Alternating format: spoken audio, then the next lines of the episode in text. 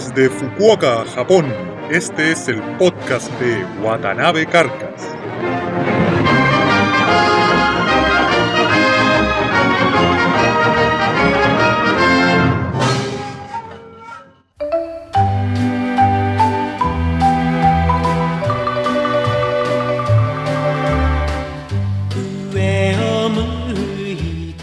Amigos y amigas, bienvenidos a un nuevo episodio del podcast de Watanabe Carcas. Para esta ocasión les he preparado un programa completamente especial. Yo creo que muchos de ustedes se van a emocionar con lo que van a escuchar en esta ocasión. Tengo que ser sincero y decirles que en esta semana yo quería hablar de un tema serio, de un tema relacionado con los estudios en Japón, qué, qué significa estudiar en Japón, la vida del estudiante, y la vida en la, universidad, en los laboratorios y eso. Pero la verdad que hay mucho tiempo para eso y muchos de ustedes quieren saber otro tipo de cosas de Japón. Entonces, sin entrar directamente a lo que es la vida y la sociedad en Japón, les he preparado un programa que yo creo que les va a gustar, sobre todo si ustedes están en el rango de edad entre los 30, 35 años, este programa es definitivamente para ustedes. No les voy a dar más pistas, sino que quiero que escuchen esta pequeña, ¿cómo decirlo? Una pequeña subintroducción al programa de hoy. Escuchen esto y inmediatamente van a entender de qué se va a tratar el programa.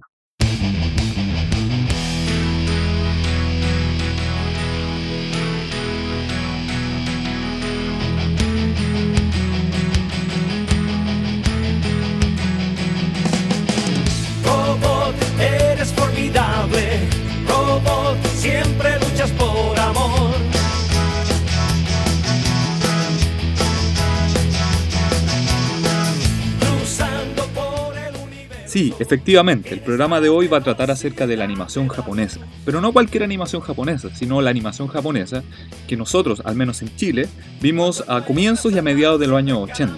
Este tipo de animación que generalmente daban eh, en la mañana en el canal 13, por ejemplo, y en las tardes en el Pipiripao y en el Club del Tío Memo, en los bochincheros. Eh, para que se hagan una idea, eso sí, la tónica del programa no va a ser simplemente mostrarles temas que probablemente ustedes ya hayan escuchado, ya por ahí está claramente a la venta el CD del Capitán Memo, que luego vamos a hablar de él, sino que voy a hacer una comparación entre los temas que nosotros, por lo menos cuando veíamos esta, esta serie, al comienzo de, la serie estaba este tema, cantado en español muchas veces, en, la- en realidad la mayoría de las veces, pero este tema evidentemente que de origen tiene su versión en japonés. Por lo tanto, en un acto de friquería máxima, este programa va a tratar acerca de eso. Voy a hacer comparaciones, les voy a mostrar segmentos solamente porque el programa no, no, no quiero que dure más de media hora, que es como lo ideal para un podcast. Bueno, si me extiendo un poco, entenderán por qué. Entonces, el, el- el tema es ese. Les voy a mostrar eh, comienzos de tema por lo menos los que nosotros conocíamos, y su versión original en japonés. Eso sí les tengo que hacer una advertencia antes de, de comenzar. Lo que ustedes van a escuchar no es nada que cualquier otaku, vale decir un, un fan a ultranza, ya no conozca. Es decir, todo otaku por lo menos ya sabe la información que les voy a dar, así que este programa no está orientado al otaku fanático, al otaku acérrimo, al, al, al- al otaku a ultranza. Este es para el otaku casual, por decirlo de alguna forma. Toda la información que les voy a dar está disponible en YouTube, está disponible en Wikipedia, así que, pero muchas veces ustedes mismos les da pereza, les da lata, les da flojera buscar la información y, es mejor que se, se la entregue ya servida, por decirlo de, de alguna forma, ya procesada. Así que bueno, vamos con los primeros, con este primer tema y espero que se sorprenda con lo que van a escuchar.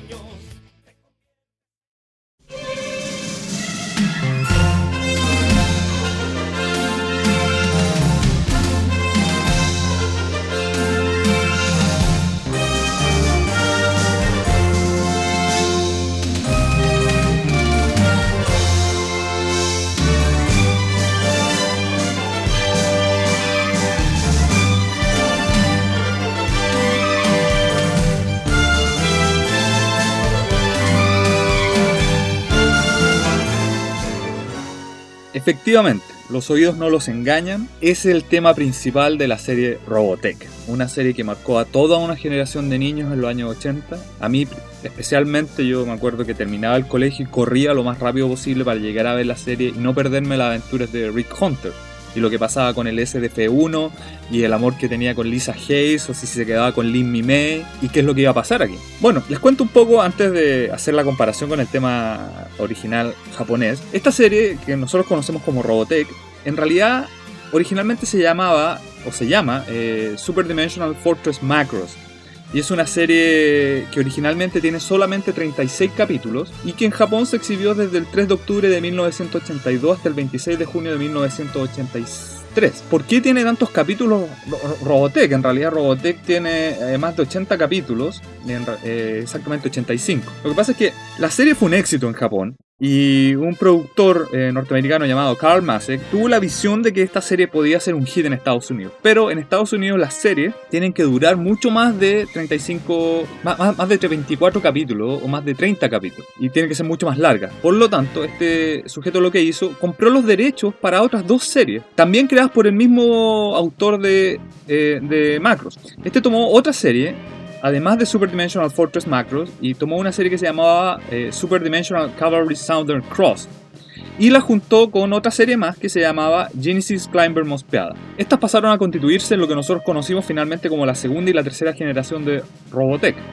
Ahora, estas series no guardan relación unas con la otra en nada, no, no tienen nada que ver, pertenecen a un universo fantástico, los mechas, vale decir, los mecanismos de los robots, las aeronaves, tienen cierta relación, pero no, no guardan eh, vinculación unas con otras. Esto llevó a que en muchos capítulos los animadores norteamericanos se vieran en la necesidad de dibujar desde cero directamente eh, nuevas escenas para que la continuidad entre una serie y la otra no fuera tan artificial. Ahora, la calidad de estas nuevas escenas eh, está bastante por debajo de lo que nosotros estamos acostumbrados a ver en la calidad de la serie japonesa, por lo que muchos fanáticos le atribuyeron el nickname, el sobrenombre de el anticristo del anime a Karl Masek, que en paz descanse a todo esto, en realidad hay que agradecerle, si no, no hubiéramos visto probablemente Robotech, a lo mejor la hubiéramos visto con otro nombre, en Macros, y, y en otro espacio de tiempo que a lo mejor no nos hubiera marcado tanto en la niñez. No les voy a seguir dando la, la lata con respecto a lo que es Robotech, esto lo pueden ver en Wikipedia. Lo que sí les voy a mostrar lo que es el tema de lo que en Japón se conoció como Super Dimension Fortress Macros.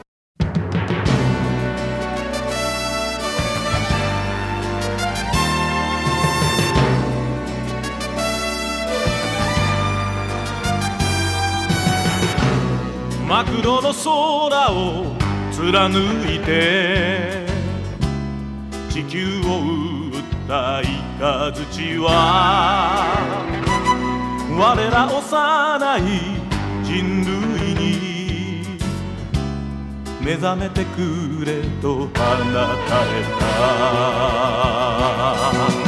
マクロスマクロス しくたった若者は ¿Qué les pareció esa comparación? bueno, es interesante, ya, ya, ya me imagino su cara de shock al estar confrontados con la verdad de esta abismal diferencia entre una línea musical y la otra. Eh, insisto, no les voy a dar la lata de explicar lo que todo es, lo que significa el universo macro, esto lo pueden ver en Wikipedia está, y en otros foros e información de anime, hay una gran información disponible en, en la red. Lo que sí, les voy a colocar otros temas también pertenecientes al universo Robotech y Macros. De ahora en adelante, eso sí, no solamente para los temas que vienen, sino para todos los temas que restan del, del programa. No voy a parar un tema a la mitad, voy a dar un comentario y voy a seguir con otro tema. De ahora en adelante los temas van a comenzar, abruptamente se van a terminar y va a empezar su versión en japonés. Esto lo hago para que se den cuenta de cuando termina un tema, eh, perdón, cuando comienza un tema eh, la versión japonesa. Los temas que le voy a colocar a continuación son los temas de que cantaba Lin Mi Las dos versiones, eh, la original Robotech y la original Macros. Es un tema de combate aéreo, un tema de ataque de los Centradi y un tema también de Centradi, pero que es el tema principal de los Centradi en ambos universos, en el universo Robotech y en el universo Macros. Los dejo con los temas que vienen a continuación, espero que los disfruten y después ya nos vamos a mover a otra serie de que marcaron nuestra niñez por allá por los remotos años 80.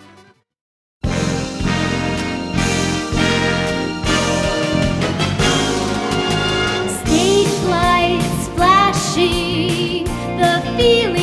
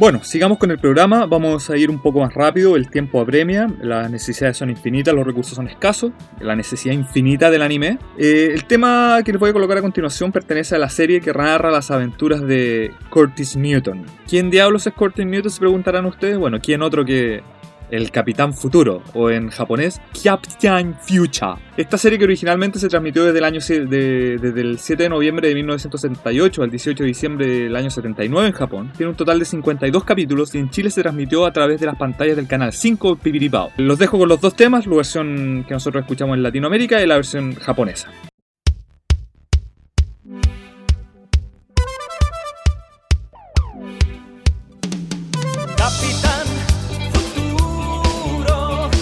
Capitán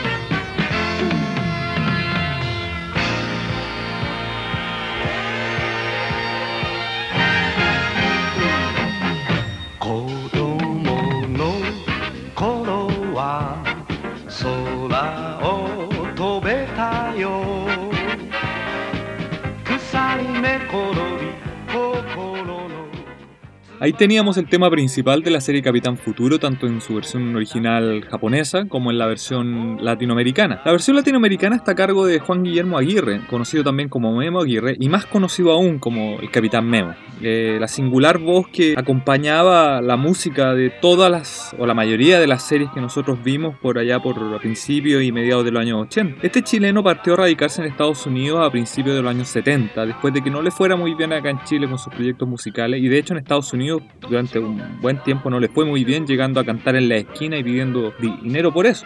Después, bueno, un golpe de suerte lo llevó a ciertos estudios de animación y el resto ya es historia. Es eh, lo que nosotros ahora conocemos como el Capitán Memo. Grande el Capitán Memo. Yo les pido que llamen a sus diputados de distrito, a sus senadores, a los alcaldes y exijan a Capitán Memo en el Festival de Viña. Después de que todos estos años, durante mucho tiempo, el Festival de Viña sigue trayendo las mismas mugres y las mismas basuras, esta música horrible de- no sé, no, no voy a decir países, no voy a decir estilo para no ofender a nadie, pero es tan mala la música que pasa por el Festival de Viña y tenemos este monumento nacional de la música.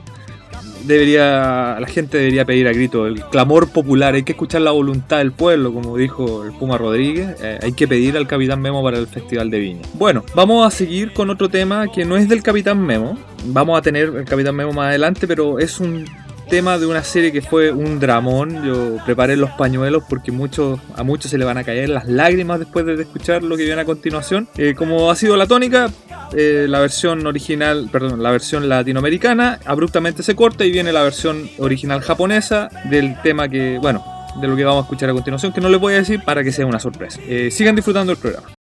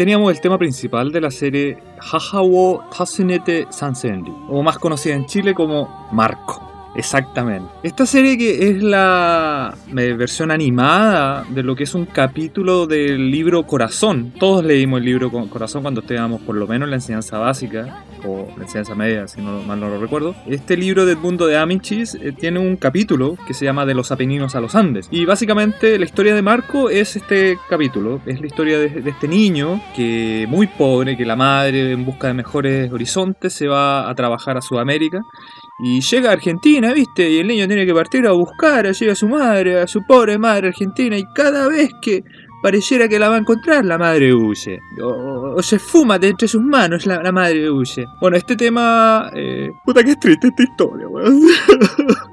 es muy triste esta weá. Señor. Bueno.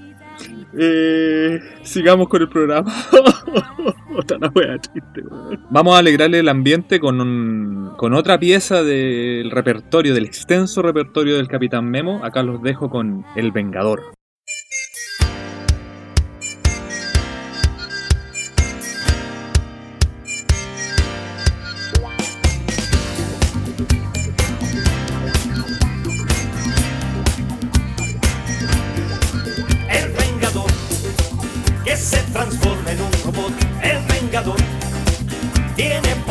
Poderes sin igual. El vengador en la batalla mostrará que sin duda con él no se van a igualar.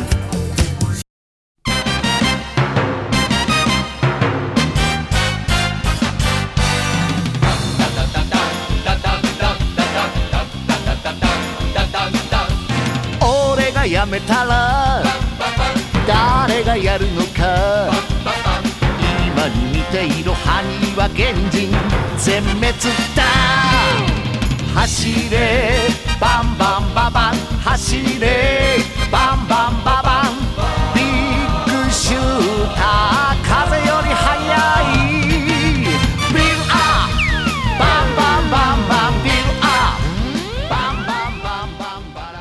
Teníamos el tema del Vengador interpretado por el Capitán Memo y que en su versión japonesa se llama Kotetsujigu y que está interpretado por Mizuki Ichiro, que vendría a ser eh, un personaje así como el Capitán Memo, es como la versión japonesa del Capitán Memo, es toda él junto con otro personaje que se llama Sasaki Isao.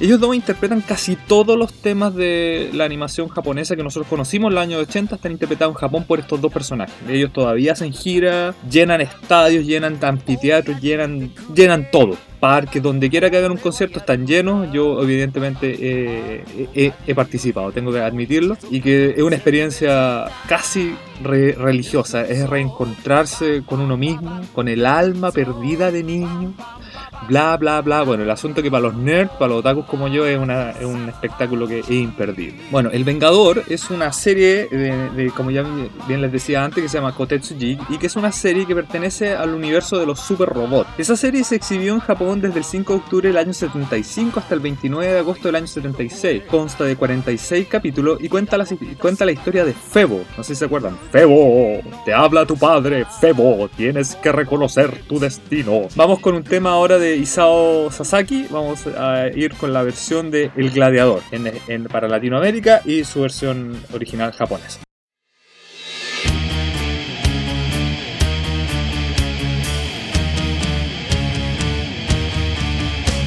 El gladiador navega por el mar, el gladiador antes de ir a luchar, el gladiador vuela en su nave espacial. Al gladiador los monstruos lo buscarán, al gladiador lo quieren eliminar, gladiador tú le sabrás contestar.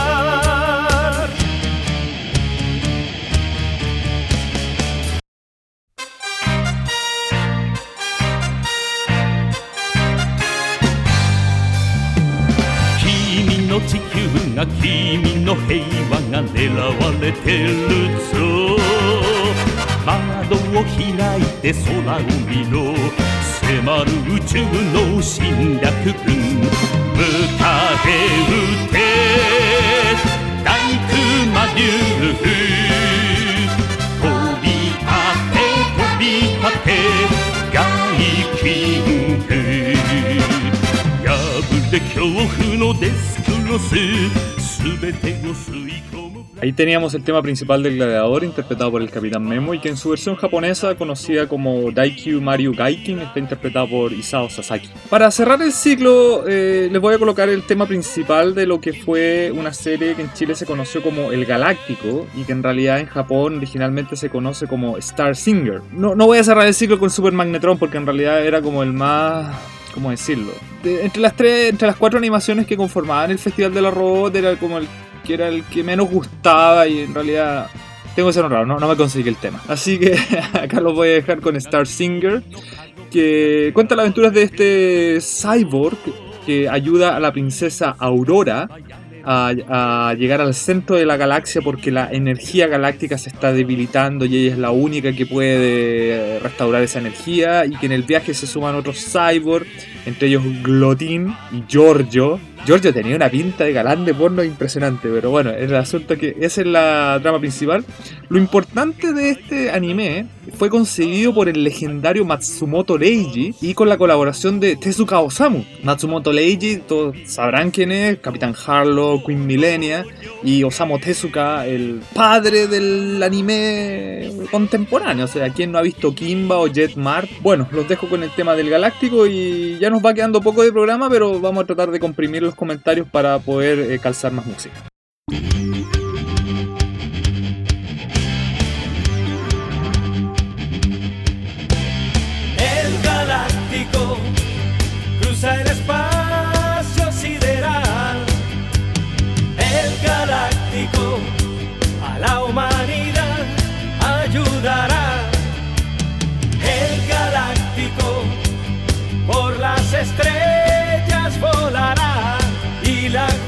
Justicia y el bien protegerá.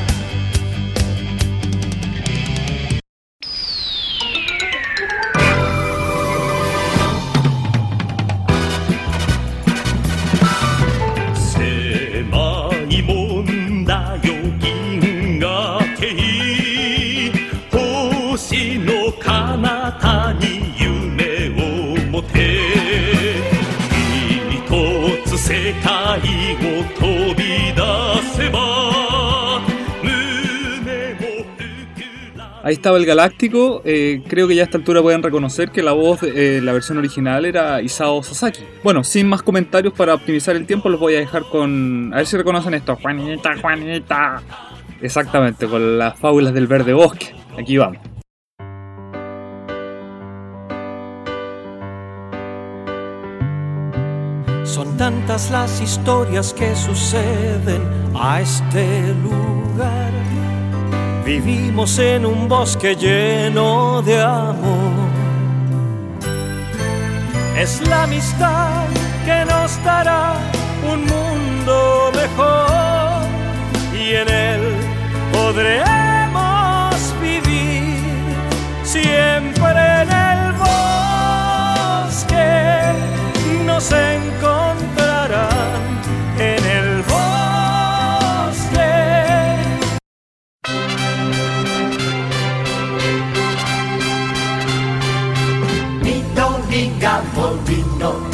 だまりはかくれんぼするのに良いところ。まだだよ。まだだよ。尻尾の光った山ネズミ。一番初めに見つかった。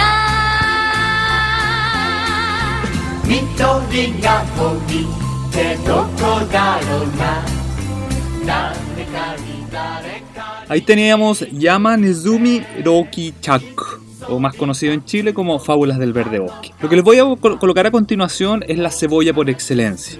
Ya al, haber dicho esto, ya yo creo que ya todos averiguaron que voy a colocar el tema principal de Candy Candy. La versión original japonesa no dista tanto en melodía con respecto a la, versión la- latinoamericana. Lo único que varía son las voces, pero que encontré que era interesante y aparte que trae muchos recuerdos y admitámoslos todos. Ah, independiente de que esta animación está orientada a mujeres, este fue un hit todos la vimos, o, o- o no sé si yo fui tan nerd que a pesar de ser hombre la vi, pero bueno, todos estábamos al tanto y veíamos las aventuras de Candy Candy, si finalmente se quedaba con Anthony o no, y al final sus aventuras de enfermera, y, era un dramón, pero era la cebolla pura. Bueno, disfruten las dos versiones de Candy Candy.「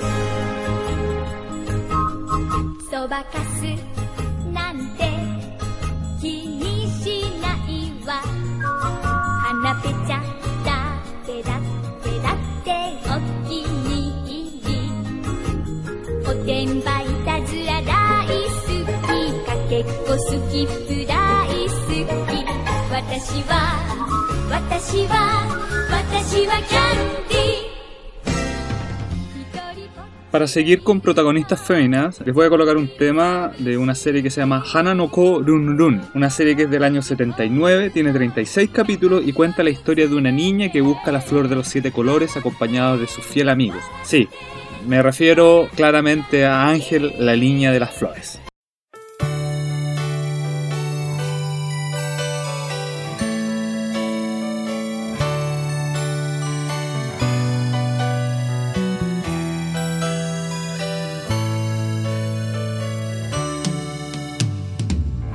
Ángel, la niña de las flores, llenas los prados de colores, nos rodeas con tu bondad y con todo tu amor. Ángel, eres tan dulce y bella, tienes el brillo de una estrella, sacas lo bueno de la gente con ejemplos de amor.「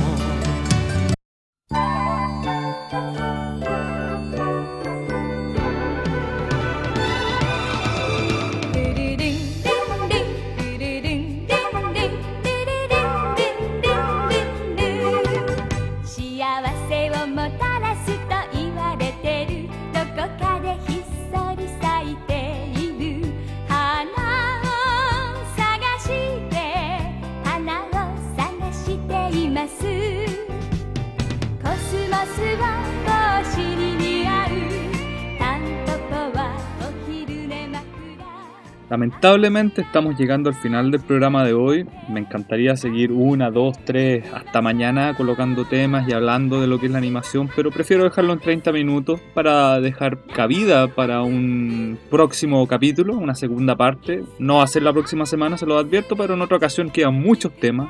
Queda Grand Prix, queda Jet- Marte, queda Kimba, queda Dragon Ball, la abeja maya, Senseiya, los caballeros del, del Zodiaco, un, un par de cosas un poco más contemporáneas, cosas más viejas incluso como la, la Rosa de Versalles o lo que nosotros conocimos como Lady Oscar. Quedan bastantes cosas. Bueno, como gran broche de oro para el programa de hoy, les voy a colocar un tema de una serie que es del año 78, específicamente del 8 de julio de 1978 y se transmitió desde el 81 al 84. La serie se llama Uchukara no Meseji Ginga Taisen y en Chile fue más conocida como Sankuokai. Sí, hemos llegado al friquerío mismo, Sankuokai, la gran serie de televisión eh, transmitida por el Canal 5, por el, por el, por el Piperipao. Se transmitió por la Universidad Católica, por el Canal 13, pero después, eh, el año 84, la empezó a transmitir el programa El, el, el. Esta serie cuenta las aventuras de Ayato, Ryu y Simón. Bueno, además la princesa Sofía, está Sidero y hay una serie de otros personajes. En Chile mucha gente habló del Star Wars japonés, pero en realidad no. Esto es heredera de una tradición de series de este tipo en Japón. No fue la primera y no va a ser definitivamente la última. Lo que sí es interesante es que uno de los protagonistas de la serie es un personaje eh, que se llama Hiroyuki Sanada. Hiroyuki Sanada, si ustedes vieron la película de Tom Cruise, El último samurái, es el samurái que justamente no le tiene muy buena a Tom Cruise al principio y que al final sí le termina teniendo buena y, y eso. Bueno, este personaje, Hiroyuki Sanada, también aparece en la película de Danny Boyle, Sunshine, el, el capitán japonés a cargo de, de- la nave que va al sol. Bueno, este personaje partió su carrera con eh, Sankuokai. Y el otro personaje, Akira Oda, también es un gran actor y un de larga tra- trayectoria en Japón. Bueno, voy a leer directamente de Wikipedia, ya me estoy pasando el tiempo, pero da lo mismo, la ocasión lo amerita, y dice que el argumento de la serie es que en el año 70 del calendario espacial los humanos comienzan a colonizar el espacio, en especial el decimoquinto sistema solar que, que consta de tres planetas, Sheita, Analis y Velda. Ayato es un joven de Analis que se encontraba estudiando en la escuela de pilotos de Velda y una vez terminado su entrenamiento decide partir al, pla- al planeta donde vive su familia, para lo cual se embarca, en un carguero pilotea- piloteado por Ryu de Velda. Bueno, cuando viajaban hacia Analis descubren que el decimoquinto sistema solar está siendo invadido por los Gabanas. los nombres, por favor. Una raza de otra galaxia, que- se dedica a conquistar otros planetas al mando del, del emperador Roxella 13.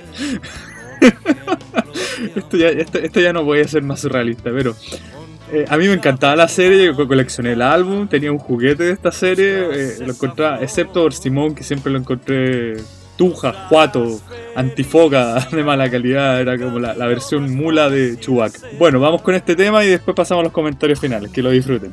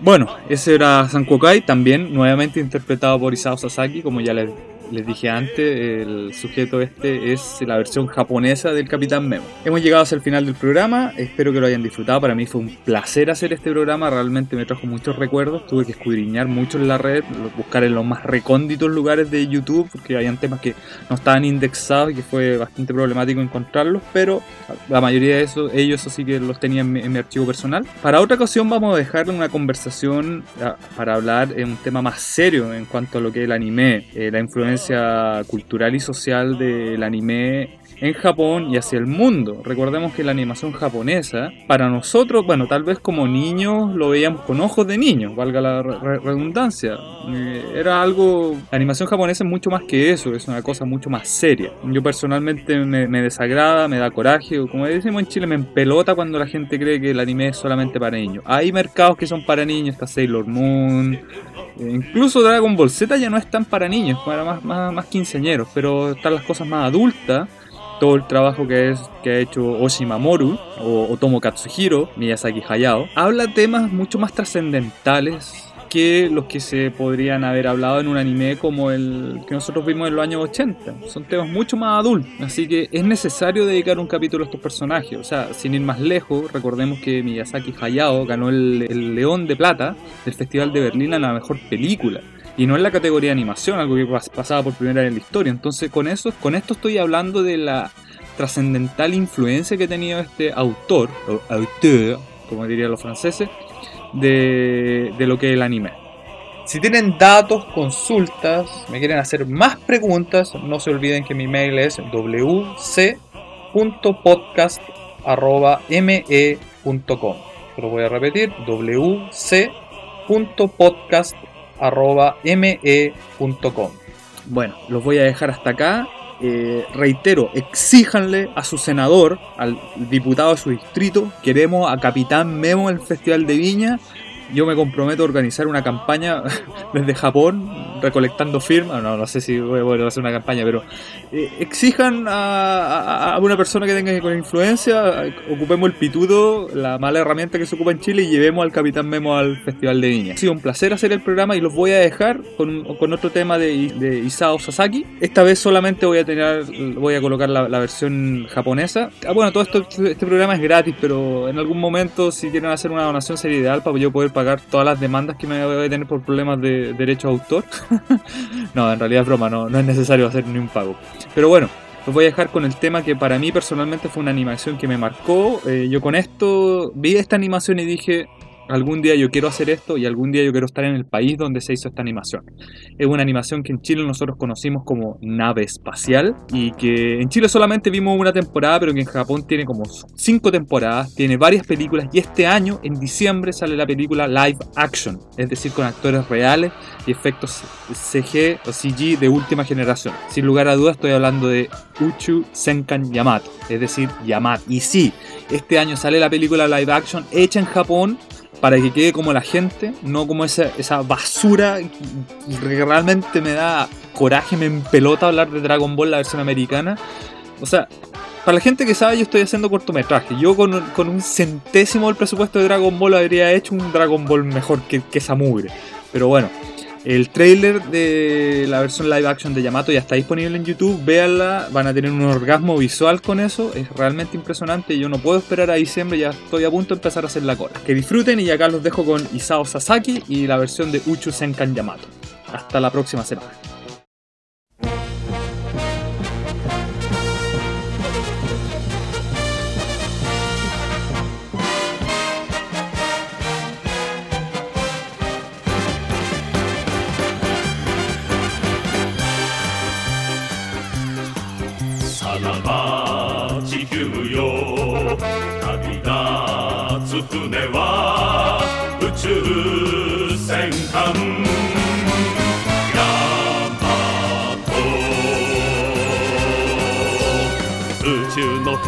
イスカンダルへ運命背負い今飛び立つ必ずここへ帰ってくると手を振る人に笑顔で答え